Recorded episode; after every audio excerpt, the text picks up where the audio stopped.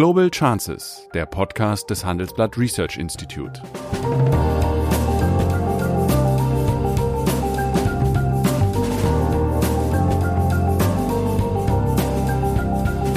Der ehemalige Außenminister analysiert zusammen mit Professor Bert Rürup die geopolitische Lage, exklusiv für den Chefökonom, den Newsletter von Professor Rürup. Alles, was China bei uns erwartet, muss, muss sich China gegenüber den europäischen Industriestaaten auch ähm, an Öffnungspolitik tit for ermöglichen. Tit for tat, so ist es.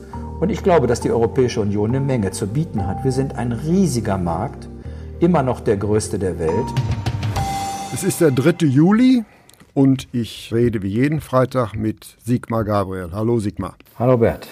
Seit geraumer Zeit sind wir Zeuge eines sich äh, anberaumenden geopolitischen Konflikts. Die USA, der noch amtierende ökonomische wie militärische Master of the Universe, drohen Europa mit heftigen Sanktionen, sollte die Gaspipeline Nord Stream 2 in Betrieb genommen werden.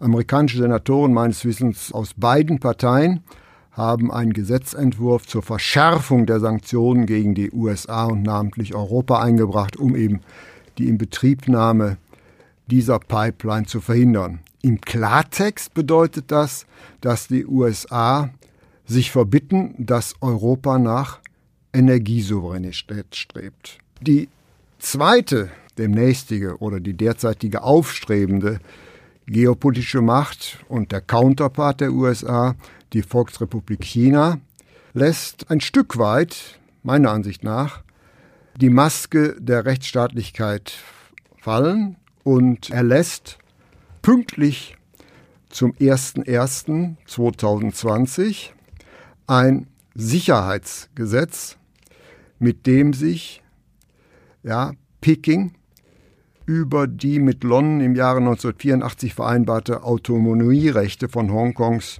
hinwegsetzt. Von wegen ein Land, zwei Systeme. Äh, was hältst du von beiden Punkten? Dann fangen wir mal mit dem fast noch einfacheren Thema Nord Stream an. Energiesouveränität Europas, das genau bezweifeln die Amerikaner ja und sagen, ihr bringt euch in große Abhängigkeit von Russland. Zurzeit haben wir ungefähr 30 Prozent unserer Erdgasimporte kommen aus Russland. Und das Argument kann man ja ernst nehmen. Ich würde nur sagen, das darf dann nicht dazu führen, dass wir die Liberalisierung des europäischen Energiemarkts zurücknehmen und jetzt mit staatlichen Interventionen Unternehmen vorschreiben, von wem sie Gas kaufen sollen, sondern dann muss man das Gasnetz in Europa so ausbauen und miteinander vernetzen, dass der mögliche Ausfall von einer Liefererseite, in diesem Fall Russlands, durch sofortigen Ersatz und Einspeisung an anderer Stelle möglich ist. Das ist eigentlich die vernünftige Reaktion darauf, die das Zurückdrehen der Liberalisierung des europäischen Gasmarktes aus politischen Gründen, das hielt ich wirklich für schädlich. Und wenn man jetzt ganz genau hinschaut, dann haben die Amerikaner in ihrem ersten Gesetz zum Thema Nord Stream 2 ja offen zugegeben, worum es ihnen eigentlich ja. geht. Die wollen ihr Öl verkaufen. So ist es. Gas. Amerika interessiert sich erst für russische Gaslieferungen nach Europa, seit der Export von Erdgas in den USA möglich und erlaubt ist. In den dunkelsten Zeiten des Kalten Krieges haben die Russen, damalige Sowjetunion, ja pünktlich geliefert. Und man kann trefflich die Frage stellen, wer eigentlich mehr davon abhängig ist, dass diese Lieferung auch ankommt. Die Russen, weil sie das Geld brauchen, oder Europa, weil sie das Gas brauchen. Ich würde nur sagen, Souveränität ist ein wichtiges Thema. Dafür muss man unabhängig sein und jederzeit in seine Gasinfrastruktur andere Quellen einspeisen können, wenn es nötig ist. Aber ich wäre strikt dagegen, dass wir jetzt den äh, europäischen Unternehmen wieder vorschreiben, mit wem sie Gasverträge zu schließen haben.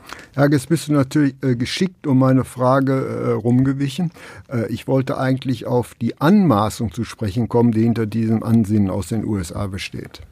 Das ist ein langer Konflikt, äh, dass die Amerikaner wegen der Stärke ihres Dollars als Weltwährung Sanktionen als politisches Druckmittel einsetzen, auch nicht zum ersten Mal äh, obwohl völkerrechtlich ähm, es eigentlich klar ist, dass, dass der exterritoriale Einsatz von Sanktionen, also in Rechtsgebieten, die nicht der amerikanischen, dem amerikanischen Recht unterstehen, mit dem Völkerrecht nicht vereinbar ist. Das ist auch die offizielle Position Europas und, der, und Deutschlands, dass sie diese Sanktionsdrohungen für völkerrechtswidrig halten denn es gilt bei uns europäisches Recht und im Zweifel deutsches Recht und nicht amerikanisches. Gleichwohl wird beteiligten Firmen, äh, werden äh, diesen Firmen Sanktionen angedroht, wenn sie beispielsweise in den USA tätig werden wollen. Ich will nur sagen, hier kommt doch letztlich wieder so ein sehr starkes machtpolitisches, weltpolizeiliches Denken zum Tage, was meines Erachtens vielleicht derzeit nicht mehr so ganz zeitgemäß ist. Sehe ich das ob's, falsch? Ob es Weltpolizei ist, darüber kann man auch noch streiten. Und was das alles in der amerikanischen Innenpolitik, woher das kommt, das ist auch nochmal ein Thema. Aber richtig ist, sie setzen Sanktionen ein und sie gehen ja sogar noch weiter. In dem neuesten Gesetzentwurf werden erstmals auch deutsche Behördenvertreter bedroht, wenn sie an irgendeiner Aktion beteiligt sind, und einreisen die sollten. Nord Stream 2 helfen. Also zum Beispiel ein Bürgermeister einer, einer Hafenstadt in der Ostsee, der gleichzeitig Verwaltungsratsvorsitzender ist seiner städtischen Hafengesellschaft, wenn der Schiffe anlegen lässt, die zur Versorgung oder Verlegung der Pipeline anlanden wollen, dann fällt er im Zweifel unter diese neuen amerikanischen Sanktionen und fährt besser nicht in Urlaub, jedenfalls nicht außerhalb Europas. Das ist, finde ich, eine neue Qualität und das geht auch nicht und das dürfen sich die Europäer und die Deutschen Gut. auch nicht gefallen lassen. Ich komme gleich noch darauf zurück, aber, aber was ist deiner Ansicht nach der Grund äh, für diese Rigidität? Äh, was Ähnliches beobachten wir ja in China. Naja, der eine Grund ist ein ökonomischer, weil wir derzeit wegen der schlechten Energiepreise sehen, dass die, das unkonventionell äh, hergestellte Erdgas ähm, eben auch unter Druck gerät. Aber es gibt auch einen politischen Grund, der mit Innenpolitik zu tun hat. Es gibt von Anfang an in Amerika den Verdacht, dass Donald Trump eigentlich gerne mit Putin gemeinsame Weltpolitik machen will. Man unterstellt ihm sogar wirtschaftliche Interessen. Deswegen ist von Anfang an äh, eines passiert. Im Kongress und im Senat haben Demokraten und Republikaner immer gemeinsam agiert, wenn es gegen Russland ging. Einerseits, weil die Demokraten Russland unterstellen, dass sie sich in der letzten amerikanischen Wahl eingemischt haben zugunsten von Donald Trump und sie letztlich den Russen Mitschuld daran geben, dass Trump gewählt wurde. Mhm. Und andererseits, um sozusagen Trump in der Russlandpolitik zu isolieren und zu sagen, du kannst hier nichts machen. Und das ist ja auch gelungen. Also es hat auch eine innenpolitische Komponente. Mir hat ein demokratischer Politiker, der relativ weit oben in der Administration der Partei ist, schon vor geraumer Zeit gesagt, stellt euch darauf ein, wenn wir als Demokraten den nächsten amerikanischen Präsidenten stellen, dann werden wir es euch nicht mehr so leicht machen mit Russland. Worauf ich ihn gefragt habe, was wollt ihr denn noch tun? Äh, jetzt wissen wir das, seit es eine neue Gesetzesvorlage gibt, die noch weitergeht. Unsere Hoffnung, glaube ich, als Deutsche und als Europäer kann in zwei Dingen bestehen. Erstmals wenden sich auch andere Europäer gegen diese Sanktionslisten. Zum Beispiel Frankreich, mhm. die in der Vergangenheit dieses Nord Stream-Thema nicht so, dem nicht so eine große Bedeutung gegeben haben. Aber jetzt sagen sie, das ist ein Eingriff in europäische Souveränität, das könnt ihr nicht machen. Wir haben also Verbündete in Europa. Und das Zweite ist, ich glaube schon, dass Trump so viel im transatlantischen Verhältnis ruiniert hat, dass der nächste amerikanische Präsident, wenn er denn ein Demokrat ist, also Joe Biden heißt, ein großes Interesse hat, die Konfliktfelder wieder irgendwie einigermaßen in den Griff zu bekommen. Und dazu dürfte auch die Frage gehören, wie weit können solche Sanktionen eigentlich gehen. Gut, lassen wir das mal so stehen. Jetzt aber zum Zweiten, zum China.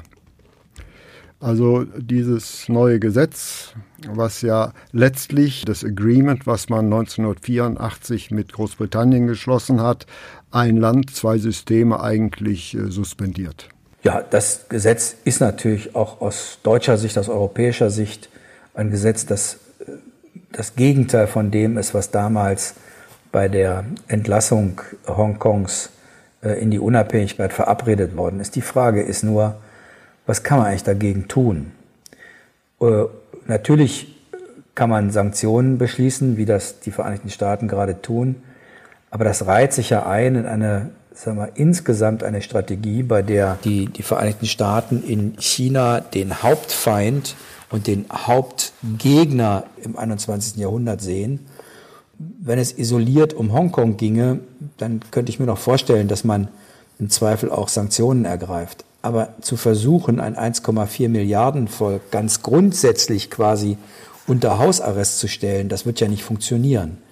Äh, wie sollen wir die, die Probleme des 21. Jahrhunderts vom Klimaschutz bis Pandemie oder äh, was immer uns einfällt, die Frage der Kontrolle der Weiterverbreitung von Nuklearwaffenfähigkeit, das alles wird nicht ohne China in der Welt zu regeln sein. Deswegen sehe ich mit Sorge, dass auch Hongkong, so berechtigt die internationale Kritik ist, ähm, dazu beiträgt, dass das Verhältnis und die Gesprächsfähigkeit mit diesem Land immer weiter abnimmt. Trotzdem wird das vielleicht sogar das größte Konfliktfeld zwischen Europa und den Vereinigten Staaten werden. Das die Frage, wie hältst du es mit China? Mhm. Die Amerikaner wollen im Kern eine Entkopplung vom chinesischen Markt, Decoupling. Mhm. Das ist der neue Schlachtruf. Und wie du besser als ich weißt, ist das für Europa und Deutschland als Exportnation schwierig. China ist schwieriger zu handeln als die alte Sowjetunion. Ja. Bei, dem, bei der alten Sowjetunion hatten wir einen Zaun vor Augen. Wir hatten ein bisschen mit Gas mit denen Austausch, aber in Wahrheit waren die uns ökonomisch unterlegen und es gab keine große ökonomische Bedeutung der Sowjetunion für Europa und für den Westen. Das mit China völlig anders. Das sind politische Antagonisten. Wir wollen deren System nicht. Wir sind eine Demokratie und wollen auch nicht, dass sich deren autoritäre Vorstellung weltweit verbreitet. Aber gleichzeitig ist China Handelsplatz, Marktplatz, Kooperationspartner. Und du schreibst ja häufig zu Recht über das traditionelle Exportmodell Deutschlands, das uns so wohlhabend gemacht hat. Wenn wir eine Strategie der Entkopplung mitmachen von China, dann wird das natürlich Konsequenzen haben. Und zwar kräftige und nicht nur für Deutschland, sondern für ganz Europa. Deswegen glaube ich, dass die Kanzlerin den ersten richtigen Schritt macht, indem sie versucht, eine gemeinsame Haltung Europas zu China auf die Beine zu stellen. Ähm, meine Hoffnung ist auch hier, dass der nächste amerikanische Präsident versucht, mit Europa, mit Japan, Südkorea, Australien, Neuseeland quasi eine gemeinsame Strategie zur Einhegung Chinas zu erfinden, oder zu finden und nicht, wie das heute der Fall ist, dass jeder versucht, bilateral irgendwie klarzukommen. Da, da funktioniert dann Teile und Herrsche. Ähm, deswegen habe ich schon die Hoffnung, ich meine, wir sind nicht zufrieden mit der Art, wie sich China auf dem Weltmarkt verhält, dass wir wegkommen von dieser Idee, man könnte China quasi unter Arrest stellen, hin zu dem Versuch, sich unterzuhaken mit den demokratischen Staaten äh, der Welt und äh, gemeinschaftlich eben dafür zu sorgen, dass China sich disziplinieren muss. Ja, aber ist es denn nicht so, dass dann der Westen und auch wir äh, diese Sonderrolle von Hongkong doch ein Stück weit abgeschrieben haben? Nämlich, dass ein Land, äh, zwei Systeme war ja letztlich eine Formel eine Floskel. Und wenn man sich die Exponenten des Widerstands in Hongkong ansieht, äh, kann man ja auch auf die Idee kommen, dass die auch ein Land, ein System wollen, genau wie Peking letztlich ein Land, ein System will. Also wie wird man, wird man mit diesem Konflikt umgehen? Ich kann das nicht sagen, weil ich keine Glaskugel habe, aber man darf sich garantiert nicht damit abfinden, dass der Vertrag über die Selbstständigkeit Hongkongs jetzt derartig verletzt wird, denn der nächste Schritt ist doch die, der Konflikt mit Taiwan. aber da gibt es kein haben wir Abkommen das gleiche zu. Problem. Also ich, ich glaube jedenfalls, dass die Konfliktlagen auch mithin der, bis hin zu der prinzipiellen Gefahr militärischer Konflikte eher dort liegt als bei uns in Europa. Mhm. Deswegen in der internationalen Politik ist es manchmal so, dass man Probleme nicht unmittelbar lösen kann, aber trotzdem nicht eine Rechtsposition aufgeben darf. Äh, und die bedeutet, dass natürlich wir die Chinesen drängen müssen, diesen Vertrag einzuhalten. Nur man muss eben auch ehrlich sein, die Konflikte mit China sind weit größer als die mit Hongkong, über Hongkong. Ja. Äh, und, und, welches, und vor welchem Bericht könnte man äh, China anklagen? Bei keinem. Also deswegen, Bei keinem. Deswegen glaube ich, kann hier eigentlich der Westen nur also versuchen laut zu bellen, beißen kann er gar nicht, meiner Ansicht nach. Naja, China hat, ist nicht so stark, wie das oft für uns aussieht. Mhm. Ich will mal die Konfliktfelder ja, des das, Landes ich, aufzählen. Ja, wollte ich dich ja gerade zu reizen, die weichen Stellen ja. zu identifizieren. Ja, die, wenn man sich mal die Konfliktfelder Chinas anguckt, erstens ihr ganzer Aufstieg, ihren ganzen Aufstieg haben sie der Globalisierung und einer liberalen Weltordnung und möglichst wenig Protektionismus zu verdanken. Jetzt zur Zeit, nicht nur durch die Pandemie und die Wirtschaftskrise, liegen die mit weiten Bereichen der Welt im Streit mit den Vereinigten Staaten zuallererst. Sie haben Probleme mit Kanada. Dort ist der Finanz, die, Finanzchefin von Huawei, Huawei auf amerikanische Weisung in Haft genommen worden, weil man Huawei vorwirft, gegen die Iran-Sanktionen der USA verstoßen zu haben. Umgekehrt stehen kanadische Diplomaten in China vor Gericht und sind in Haft, übrigens ohne jeden Grund. Sie haben massive Konflikte mit Australien. Äh, Australien hat eine internationale Untersuchung der Herkunft des Coronavirus gefordert. Daraufhin hat China mit Sanktionen gegen Australien gedroht und sie auch eingeführt. Sie haben massive Konflikte mit Europa, weil sie gegen Handelsrecht der WTO verstoßen. Wir erleben, dass Japan sich wieder ein Stück zurückzieht und dass im, äh, im chinesischen Umfeld viele Sorge haben, dass die Übermacht Chinas zu groß wird, also Indonesien zum Beispiel, andere mehr. Das heißt, das Land ist nicht so, dass es gerade seinen Aufstieg fortsetzt und innerhalb Chinas gibt es heftige Kritik an der Politik des chinesischen Staatspräsidenten. Das ist anders als bei uns, steht das nicht in allen Zeitungen, aber innerhalb der kommunistischen Partei gibt es natürlich nicht wenige, die sagen, du hast den Pfad von Deng Xiaoping verlassen, indem du dich nicht auf China konzentriert hast, sondern du wolltest unbedingt weltweit eine größere Rolle spielen. Damit hast du uns zum zur Zielscheibe gemacht. Du hast uns sozusagen aus der Deckung gelockt und jetzt zielen alle mit ihren Pfeilen auf uns. Ihm wird vorgeworfen, dass er die Pandemie falsch eingeschätzt hat, was ja auch stimmt. Also es ist nicht so, dass China gerade in einer Situation ist, wo sie sich über jeden Konflikt freuen. Deswegen glaube ich schon, dass es eine Möglichkeit gäbe, auch auf der chinesischen Seite Interesse zu finden, zum Beispiel an einer Reform der WTO mitzuarbeiten, zum Beispiel beim Thema Kontrolle der Proliferation von Nuklearwaffenfähigkeit mitzuarbeiten. Also es, es gibt schon Punkte, wo die Chinesen nationale Interessen haben, die sie besser mit anderen gemeinsam realisieren können als gegen sie. Richtig, aber wir müssten dann einmal von der Lebenslüge Abstand nehmen, dass mit steigendem Wohlstand China liberaler und demokratischer werden wird. Meine These ist genau das Gegenteil. Je größer der äh, ökonomische Wohlstand, desto mehr wird das Land zu einer Diktatur oder ist zu einer Diktatur geworden. Und deswegen diese Hoffnung hat eigentlich getrogen, dass mit steigendem Wohlstand auch dort dann äh, die westliche wesentlichen Werte ein höheres Gewicht bekommen. Und das, das, hat das ist wohl wahr. Alle, auch wir haben gedacht, die öffnen sich nicht nur ökonomisch, sondern Schritt für Schritt auch politisch. Das Gegenteil hat stattgefunden. Man aber, kann, aber es gibt kennen Leute, wir uns nicht zu, nicht? Das ist erst es wird ja Na, ich glaube, das sagen ja. inzwischen alle. Na gut. Ich glaube, alle sagen ich das. nur nicht gelesen. Äh, ich, ich glaube, dass, also die Amerikaner sagen schon lange und letztlich die Europäer auch, dass wir diesen demokratischen Wandel in China derzeit nicht erleben. Es gibt eine Debatte über die Frage, ist das, was China da heute tut in der Welt, dient das eigentlich dazu, China in der Welt stärker zu machen?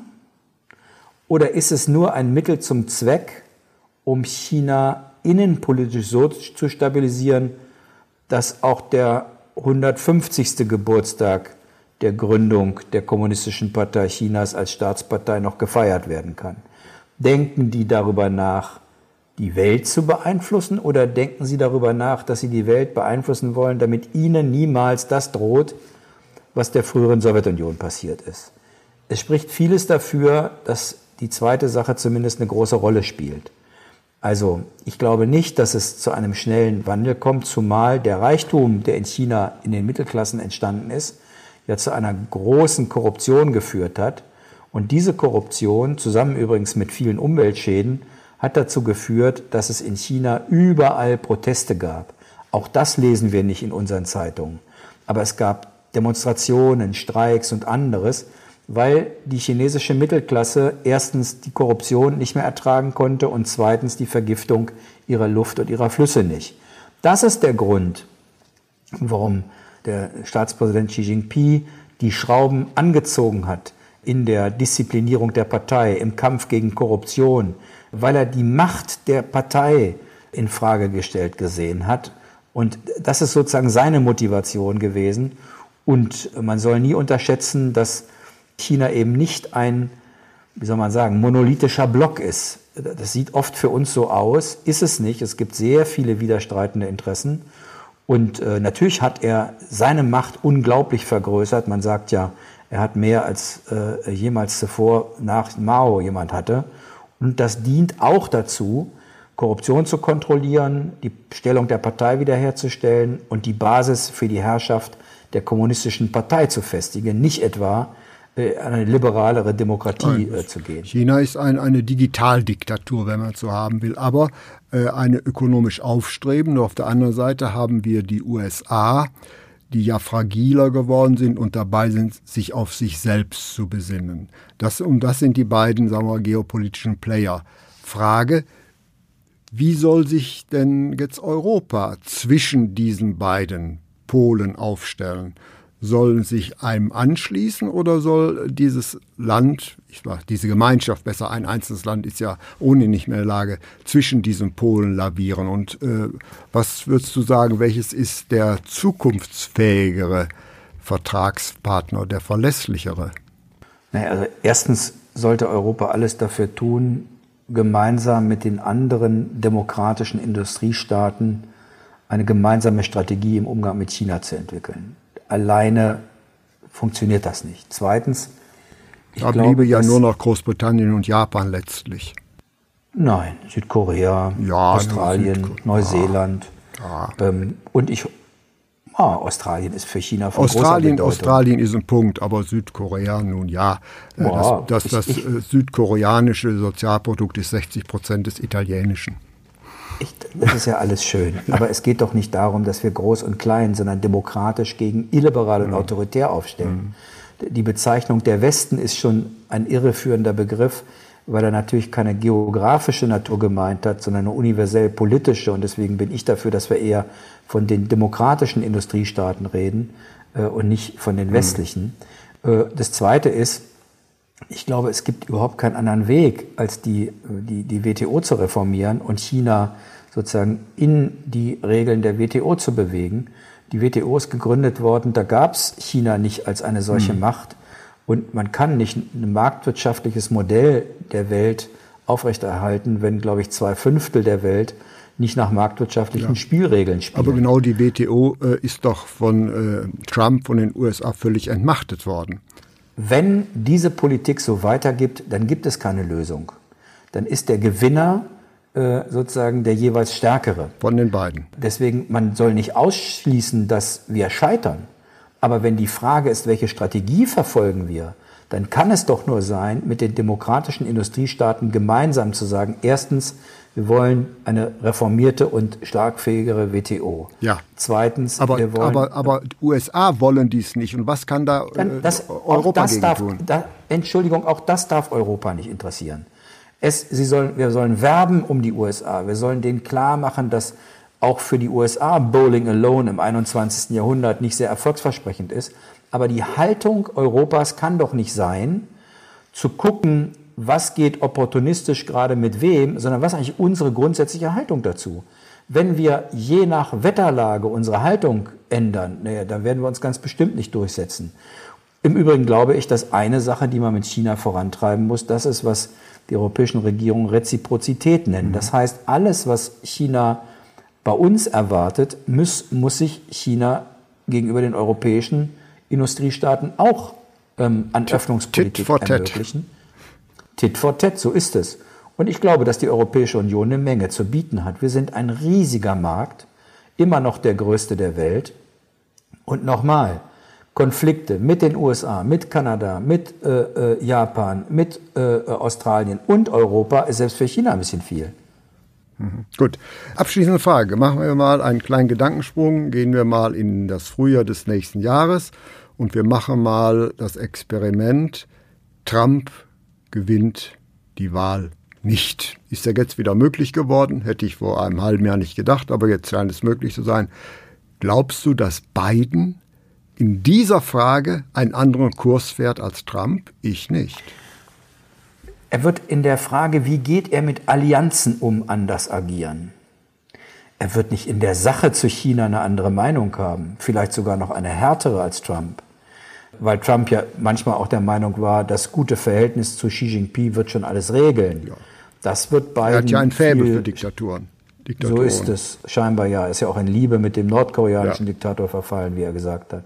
Das sollen wir nicht glauben. Die Konfliktlagen mit den Vereinigten Staaten verändern sich nicht. Aber es gibt etwas, was Biden schätzt und was alle amerikanischen Präsidenten außer Trump geschätzt haben.